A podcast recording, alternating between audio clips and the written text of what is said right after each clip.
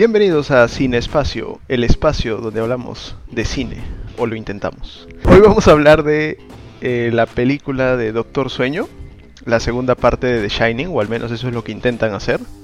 Yo no lo creo. ¿Qué te pareció la película? Una propuesta bastante interesante. ¿Sí? A mí me pareció un poco aburrido. sí, ya se dura un montón. O sea, Sí, tres horas. No Es veía que- una película tan larga desde El Retorno del Rey. Pero es que es, está basada en un libro, creo. Entonces el libro debe ser muy grande. Sí, pero It también está basado en un libro. Y no dura tres horas. No De hecho, sé. la saga de Harry Potter está basada en un libro y tampoco dura tanto. Ah, tiempo. no, pero es que el libro está dividido en varios, varias películas. De todas formas, por ejemplo, el libro de It tenía el primer capítulo y de ahí es donde sacaron la película, la primera película. Y luego el It capítulo 2 era del capítulo 2. O sea, de, poder hacerlo, se podían. Sí, en verdad, sí. Pero lo han tratado de meter todo en una sola película y la ha hecho súper, súper larga. Ahora, no ha habido relleno, eso sí. O al menos eso espero, asumo. No he leído el libro. Pero no han habido esas partes que digas como que, ah, qué cansado, a qué hora acaba esta parte para poder continuar con la trama real. O sea, realmente todo ha tenido su propósito, todo ha tenido su sentido. Y al final de cuentas han salido con una propuesta, como tú dices, bastante interesante. En Lo que a mí respecta, por ejemplo, The Shining siempre tuvo esos momentos de tensión, esos momentos de incertidumbre. Tenían esas escenas un poco extrañas de las dos gemelas con el vestido eh, turquesa, celeste, eh, los baños de sangre. eh, en general, escenas que, eran un poquito sacadas de cuadro, porque no, no entendías por qué aparecían ahí, ni en qué momento iban a aparecer nuevamente, o si te estaban preparando para algo mucho peor que podía venir eh, más adelante. Pero no he visto eso en esta segunda película.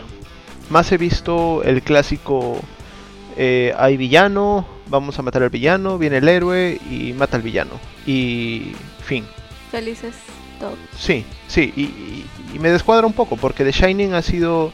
eh, fue muy buena cuando la vimos eh, hace como dos años. Y ahora esperaba algo, algo parecido, porque cuando vi el tráiler justamente hicieron mucho énfasis en esta es la continuación, esta es la continuación, esta es la continuación. Ponían, pusieron incluso lo de Red Rum y decías, wow, wow, wow, wow, wow. Están cogiendo algo de la película anterior, entonces van a hacer una especie de continuación.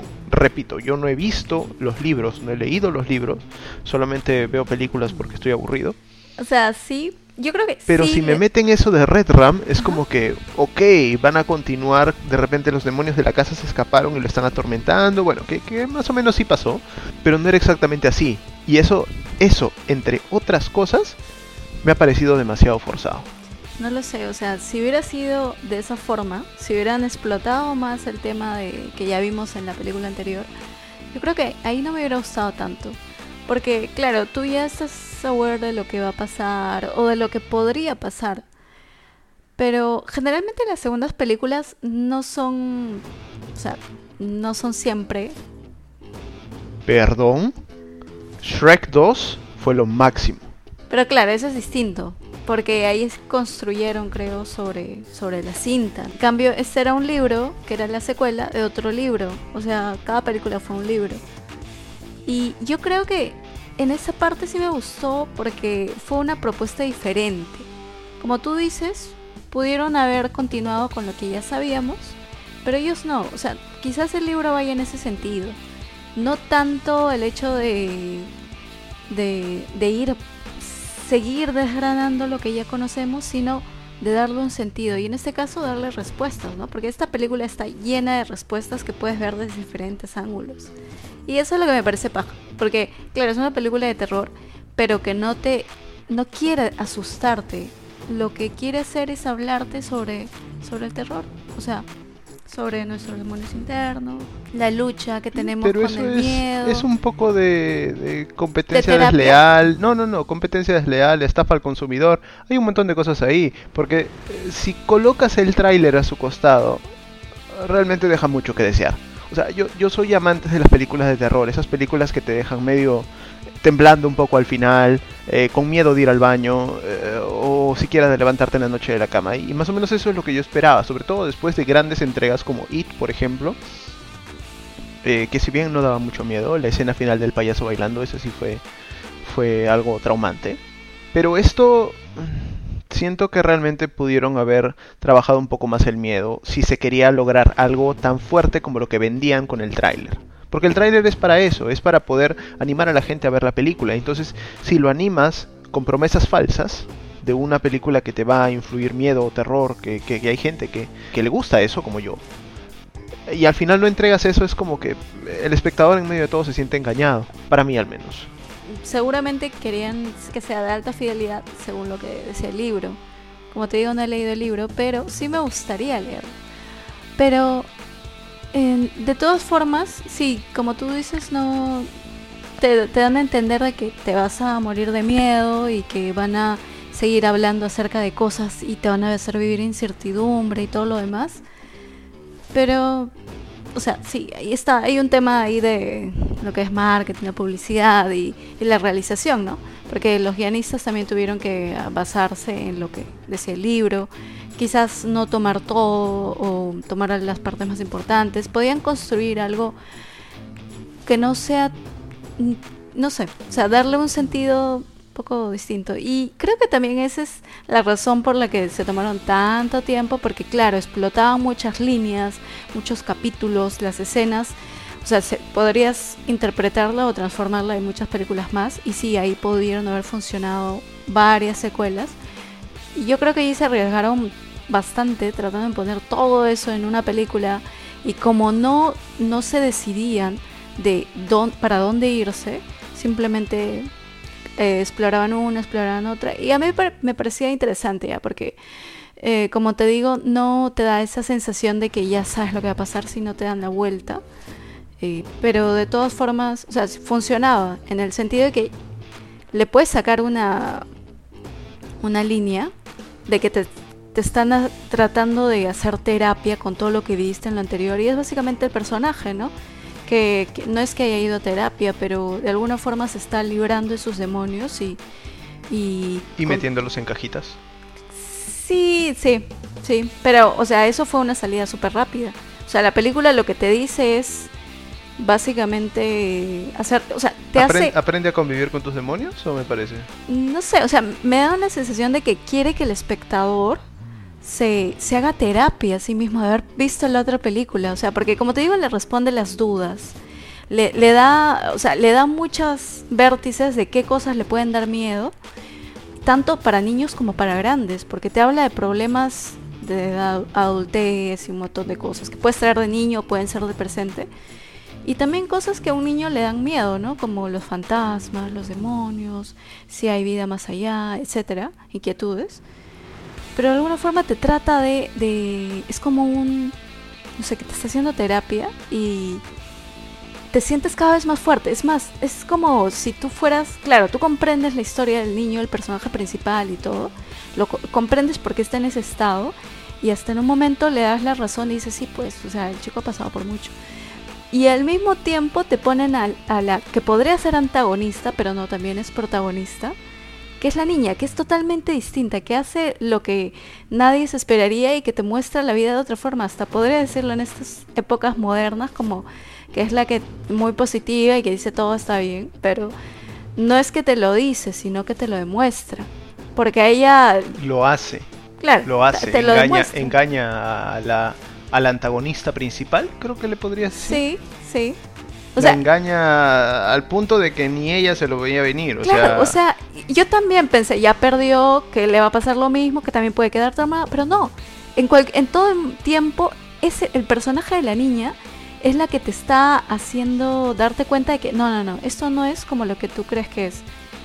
Y, y ella, a pesar de ser una niña, la ves tan madura, tan centrada, es más, sin miedos, que es totalmente, es, puedes ser puedes reemplazar eh, a uno en el cuerpo del otro y es no sé, o sea, por eso te digo, yo creo que esta película podría funcionar tanto para niños como para adultos. Yo no sé si quisieron hacer eso, volverlo menos, no sé, porque igual tenía escenas de violencia, pero sí me parece interesante su propuesta, quizás no sé si se habrán dado cuenta de todo lo que a mí me han hecho pensar o no sé, pero sí como tal, como producto, me parece bastante interesante, porque como te digo, lo puedes abordar de, diferentes formas. Claro. Y como línea central, como tema central, está el tema de hacer catarsis, tanto del público, yo por ejemplo, o sea, no, es que a mí no me gustan las películas de terror, pero a mí me, me saturan cuando ya son recurrentes. es como que tú ya sabes lo que va a pasar.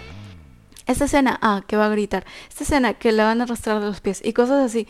Entonces, cuando utilizan esas escenas recurrentes y tú, claro, te tratan de hacer gritar. Y puede que en el momento, claro, te hagan gritar porque no te lo esperas. Pero no es como que sea algo más profundo. En cambio, en, en esta película, tanto eh, la anterior como esta, o sea, sí, penetra más allá, te deja pensando. Te la anterior te deja esa sensación de angustia, no sabes qué pasa. Y esta... No, sí, se congela Richard Nicholson. o sea, sí, también. Y aparte es como que no la encuentras, te deja un poco confundido y todo. Esta te da las respuestas, pero aún así, o sea, es como que penetra más allá.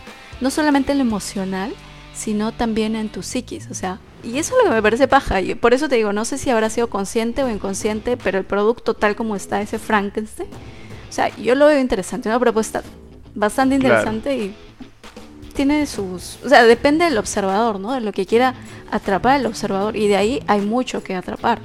Claro, ahí está el tema del tiempo que sí, pues en verdad puede ser bastante tedioso. Y sí hay en algunas partes como que sí... Como que te desconectan como lo que te dije cuando la chica, esta la mala, entra a la casa y vemos la escena que claro, eso es de la anterior película y tú obviamente te evoca un poco de miedo, pero no es como que tú esperas que ella se muera de miedo. Quizás algunos sí pueden decir, sí, este, queremos que se asuste. Es más emoción. Sí, pero de todas formas como hay, que... Hay bastantes clips reciclados, reciclados como idea, ojo. Sí. Porque hubiera sido mejor que los reciclen realmente, como hicieron en el final de Rock One en eh, Star Wars Rock One, cuando volvieron a poner a la princesa Leia. Eso hubiera sido más emocionante. Pero bueno, acá parece que simplemente quisieron volver a pagar actores pequeños para volver a, mostrar esos clips. Sí. bueno, también depende mucho del presupuesto, ¿no? Sí, sí, no sé. En mi opinión, yo creo que se pudo haber hecho muchas cosas más. Probablemente el presupuesto no haya sido tan alto. Pero me hubiera gustado ver un poco más de trabajo, quizás con un poco de CGI para mejorar el rostro de, Jack, de Danny, de la esposa, eh, en estos clips que, que reflejan un poco del pasado o incluso en solamente en la escena del bar cuando es el único momento en el que sale este eh, Jack eh, Richard Nicholson no eh, que por lo menos ahí hayan trabajado un poquito más su rostro para que se parezca un poco al personaje del pasado. O incluso contratar a Richard Nicholson nuevamente y ponerle bastante bastante maquillaje bastante talco y, se pueden haber logrado cosas muchísimo mejores. Eso eso ha dejado un poco un poco de que desear para mí. O sea, sí, todo es perfectible, ¿no? No ha quedado perfecto, pero digamos que así como lo veo, o sea, como te digo, bastantes películas de terror carecen de eso, de lo que es el, el guion, la historia, y a mí me parece que esta, este guion, o sea, la historia en sí, el libro, es bastante rica en un montón de cosas. Entonces, tal como está claro, o sea, ya quedó, como te digo, tiene un montón de cositas, efectos y cosas muy buenas, pero es tan bueno a mí me parece muy bueno, muy bueno el contenido que tiene, que incluso yo creo que podrían sacar toda una secuela, incluso podrían hacer este, varias películas inspiradas en esa. Y no lo sé, o sea, a mí me parece que tiene bastante potencial el tema de la historia, porque lo puedes abordar de diferentes formas. No necesariamente tienes que agarrar de la, de la anterior película, lo puedes tomar como referencia si quieres, pero, y eso creo que me pareció un poco mal. O sea, como ya habían pasado bastantes años de, entre una película y otra, obviamente quisieron agarrarse eso, ¿no? Como que, oye, por si acaso esta es la secuela y, y agarrar un poco de la fama que tuvo la otra, que, que fue bastante aclamada y galardonada por, por la audiencia. Pero, eh, claro, ese fue el error. Pero de todas formas, como guion, como secuencia, incluso cómo lo mostraron, no lo mostraron de la forma perfecta, pero sí, como te digo, eh, no, no es tan predecible. Claro que al final tú sabes que van a ganar los buenos y todo lo demás. pero en el medio tiene bastantes cosas interesantes que a mí me, me gustaron bastante y es lo que me mantuvieron parada así con, con la atención hasta casi el final, donde, donde ya sabes que, que ya está por terminar y que es la última batalla, por así decirlo. También está el tema, no sé, como buen psicólogo, o sea, esto es una película este, psicológica, no, la anterior era- Psicoloca. la anterior estaba bastante loca. Pero este es como un psicólogo que te está contando cosas Sí. y que te está bastante introspectiva. y te está moldeando. ¿Retrospectiva o introspectiva? ¿Cómo se dice? Las dos, en verdad, porque introspectiva estás haciendo una reflexión personal, lo que hace el personaje principal, Mm, pero retrospectiva también porque, o sea, estás hablando del pasado y todas esas cosas que influyen bastante en el presente. Tú puedes pensar que no, pero sí, cada cosita está contribuyendo. Incluso ah, el presente está contribuyendo a generarte ese equipaje como el del personaje principal. O sea, que continúa y que va a seguir continuando hasta que, que él no se deje brillar a sí mismo. Hasta que él no viva. Porque brillar es sinónimo de vivir. Entonces, porque el personaje principal está, era tan decadente que estaba muerto en vida. O sea, ya sí, no parecía sí. que tuviera Por culpa de... del trauma que tuvo. No, qué trauma, del alcohol. No, eso era El simplemente. tipo era una cantina con piernas. Sí, pero no es porque porque quisiera, Ya, ya, simplemente ya, está ok, sí, tratando la culpa la tiene el trauma de niño. Todos estamos traumados de alguna manera, pero, pero no todos nos ahogamos en el alcohol. Mm, lo que pasa es que hay un tema ahí de cuáles eran sus cuáles qué era, cuáles eran sus poderes. Y él eh, Eso es lo que no me quedó claro, por ejemplo, porque al principio como que dejan entender de que hay personas que tienen poderes. Entonces esta película pasó de ser una- un thriller a ser simplemente este Teen Titans versión 3. O sea, porque tenías a la chica que leía la mente, o no, mejor dicho, implantaba deseos en la mente de las personas. Wow, eso fue una revelación. Tenías a la chica que podía hacer trucos de magia, asumo. Mm, Tenías a la niña que podía este, levantar cucharas y pegarlas en el techo. Eh, pero a la vez... No sé si realmente sean poderes independientes o es simplemente la capacidad de poder moldear la realidad a, gusto. Yo creo que desarrollarlas en sí, porque quizás todos tenían este la posibilidad de poder desarrollar cierto tipo, pero había algunos que ya lo habían hecho, o sea, que ya podían. Por ejemplo, te das cuenta de que eh, los dos chicos, bueno, poder leerse la mente, ¿no? Hablar ahí, que es algo que no es tan raro. O porque claro, el personaje principal de la niña se hablaban así. O No, y en la primera película ya el niño hablaba telepáticamente con su amigo Tony también. Claro, o sea, hay ciertos poderes que parece que son más fáciles de conseguir, pero hay otros que son un poco más difíciles. Y ahí está el tema de la chica que, que dominaba la voluntad de otros. O sea, le decía y básicamente el otro obedecía, ¿no?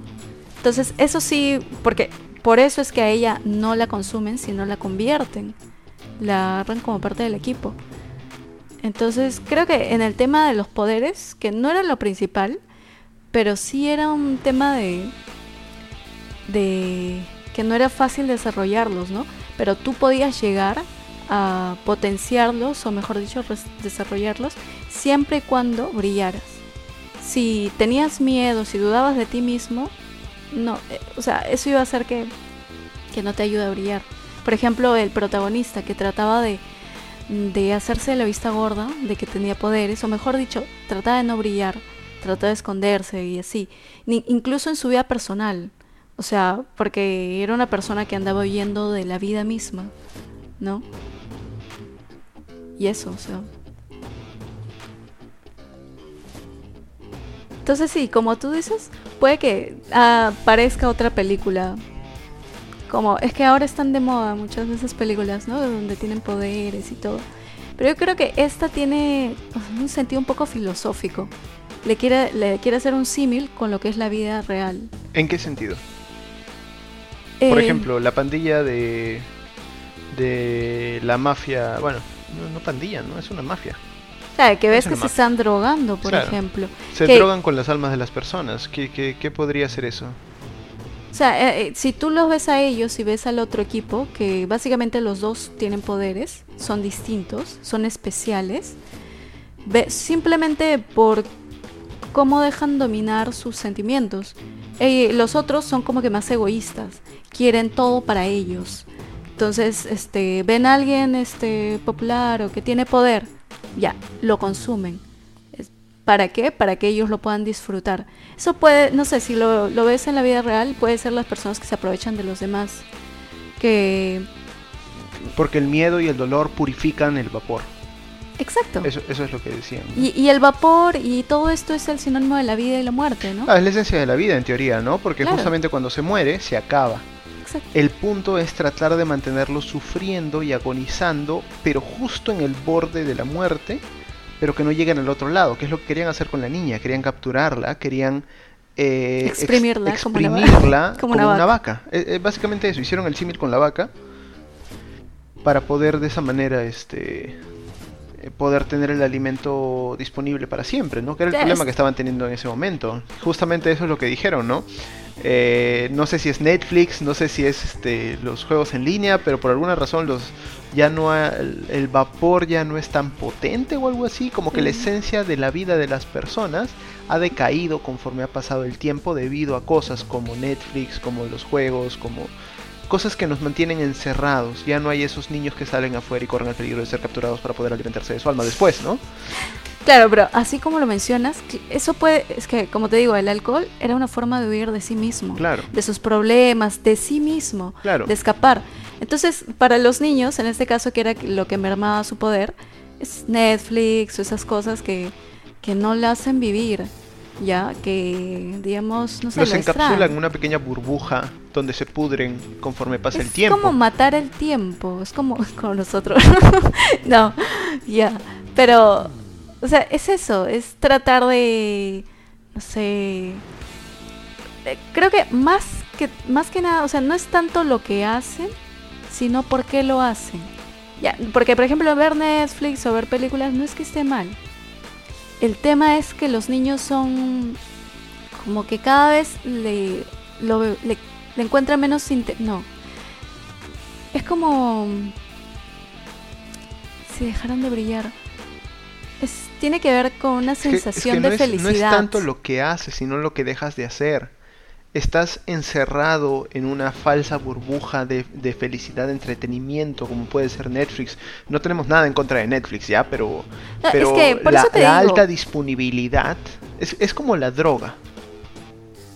Si te la inyectas una vez, yeah, woo, pero otra vez y otra vez y otra vez, poco a poco tus neuroreceptores se van haciendo cada vez más tontos y hace que ya no necesites la misma cantidad, sino que necesites más y más y más y más para llegar a ese clímax que inicialmente te hizo sentir.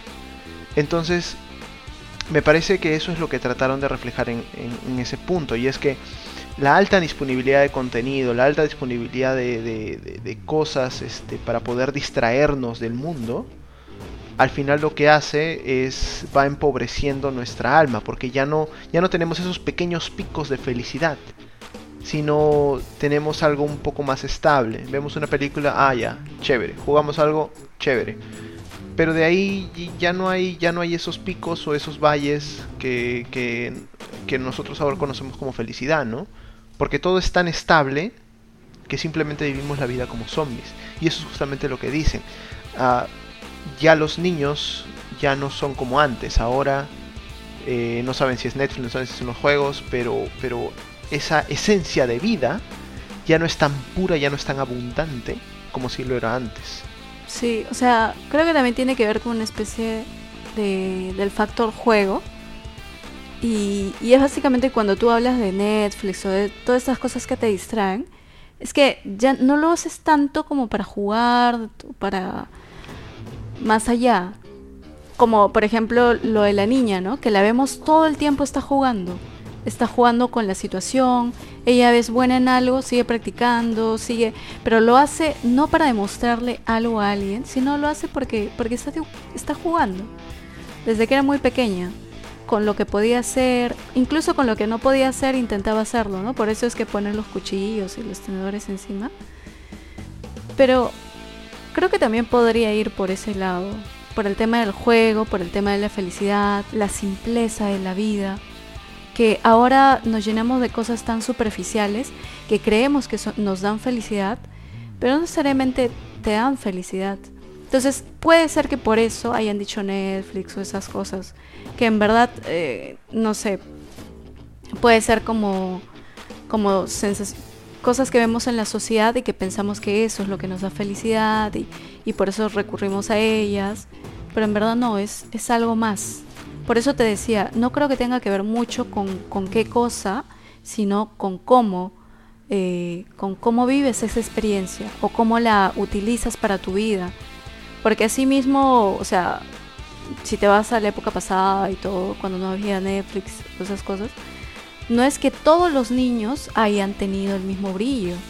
O sea, hayan, han habido niños que tienen más brillo que otro y eso tiene que ver mucho con, con esa sensación de, no sé, eh, no sabría cómo llamarla, pero creo que tiene que ver mucho con el juego, con el nivel de felicidad y de sensación de...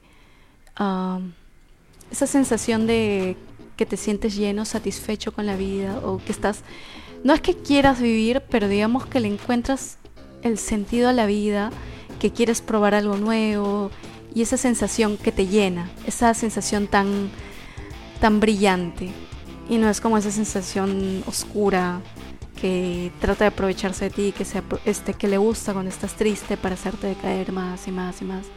O sea, por eso te digo, eso se puede abordar. alcohol. sí. O sea, esas son las puertas, ¿no? Las, claves para poder entrar a ese mundo de decadencia, en el que te tapas los ojos, te pierdes no solo del mundo, sino de ti mismo. Y ya no miras para ningún lado, ni para atrás, ni para adelante, ni para adentro, ni para afuera. Como con la niña, ¿no? La niña no... O sea, simplemente ella no, no iba a esas puertas, o sea, estaba ahí disfrutando de lo que tenía. Y claro, cuando, como ella siempre iba buscando más allá, no sé, conocer más personas y todo, es cuando se topa con este chico y se da cuenta que lo matan y, ahí es, eso es lo que la golpea, en verdad. O sea, porque hasta ese momento, claro, ella tuvo sus, sus problemas, como que veía cosas y todo, pero eso sí la golpea y no la golpea en el término de que quiere esconderse ni nada, sino la golpea en el sentido de que eh, ya, eso está pasando y quiero hacer algo sobre eso. Se vuelve su nuevo objetivo. Y, y, eso es sinónimo de que quiere jugar. O sea, puede sonar trivial y hasta frívolo decir que es una niña jugando, pero es así, o sea, los seres humanos desde que nacemos hasta que crecemos, jugamos. Y no solamente jugamos como que para distraernos y para perdernos, no, es que creo que el juego es mucho más allá nos ayuda a aprender cosas. Claro. Y mantiene la esencia de nuestra vida viva. Sí. Por eso justamente una de las frases que, que bueno, no, no, frases, pero una de las cosas que dijo la, la chica cuando estaba a punto de matar o absorber, o matar a uno de los protagonistas, a, a Dani, mm. es que eh, no sé lo que les pasa, no sé lo que les pasa a los adultos, pero por alguna razón su vapor ya no sabe igual. Ya no es tan fuerte, ya no es tan poderoso. asumo que se refiere a su esencia. Sí. Se contamina. Entonces, se contamina. E-, eso, es exactamente lo que dijo. Entonces, eh, creo que va más por ese lado, que los, los adultos como que perdemos un poco nuestro niño interior, dejamos de jugar, dejamos de ver la alegría en las cosas pequeñas de la vida y eso nos hace al final eh, empobrecer nuestra esencia de vida, empobrecer nuestra alma. Nos vamos muriendo. Nos vamos muriendo. O sea, al final todos estamos muriendo, unos más rápido que otros, pero pero sí, eso va apagando nuestra luz y va dejando bueno, la ausencia de luz que es la oscuridad. oscuridad. Entonces, es eso. Y justamente en la oscuridad está todo lo que no sabes, o sea, no sabes qué va a pasar. Y es la incertidumbre, están todos nuestros demonios, es un círculo vicioso, es un círculo vicioso. Claro, está todo lo que estuvo en la primera película. Al final nos metemos cada vez más y más adentro y terminamos eh, embarrados en el fondo, sin luz, sin propósito. Sí. Necesito un chocolate.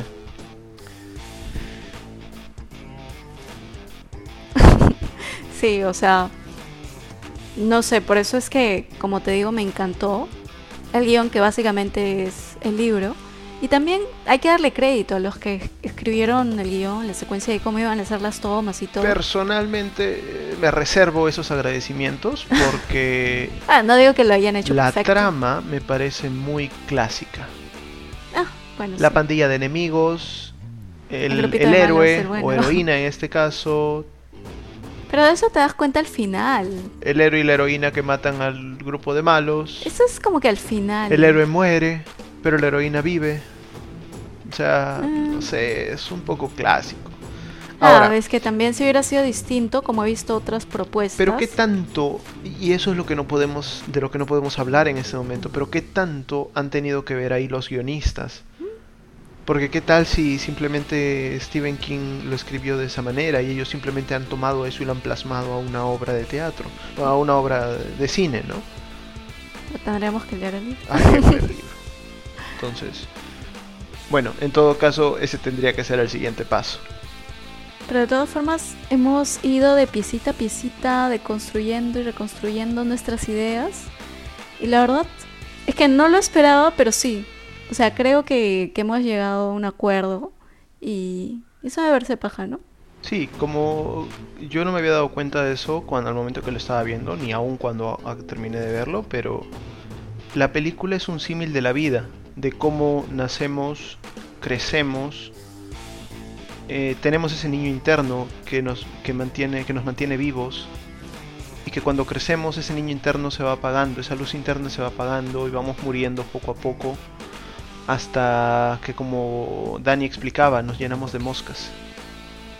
Nos llenamos de moscas porque nuestra alma se va pudriendo y, y terminamos dejando este mundo de forma bastante triste porque la luz se apaga por completo. Wow, sí. O sea, como te digo, lo podemos Y tienes los demonios, tienes la, la- la- los peligros de la vida que pueden terminar incluso matándote o robando la esencia de tu vida. Porque te consumen conforme va pasando la vida. Y el alcohol no es bueno. Definitivamente. Eso, me ha quedado clarísimo. Es eh, lo que, lo que más repiten en la película. Ah, y hazle caso a tu instinto. Sí. Sobre todo eso. Y no dejes a tus niños caminar solitos por el bosque. Claro, porque la niña se asustó cuando vio a todos esos señores y debió haber huido ahí. claro. ahí se mismo. quedó ahí paradota. Bueno, y eso ha sido todo para el análisis, la reflexión de la película Doctor Sueño. Espero que les haya Doctor gustado. Lamentablemente, bueno, una pena no volver a ver a Richard Nicholson, pero no tendría nada que hacer ahí. Supuestamente murió en la primera película. Fue un pequeño ingrediente nada más. Sí, para sí. darle un poco de sabor. Sí, sí.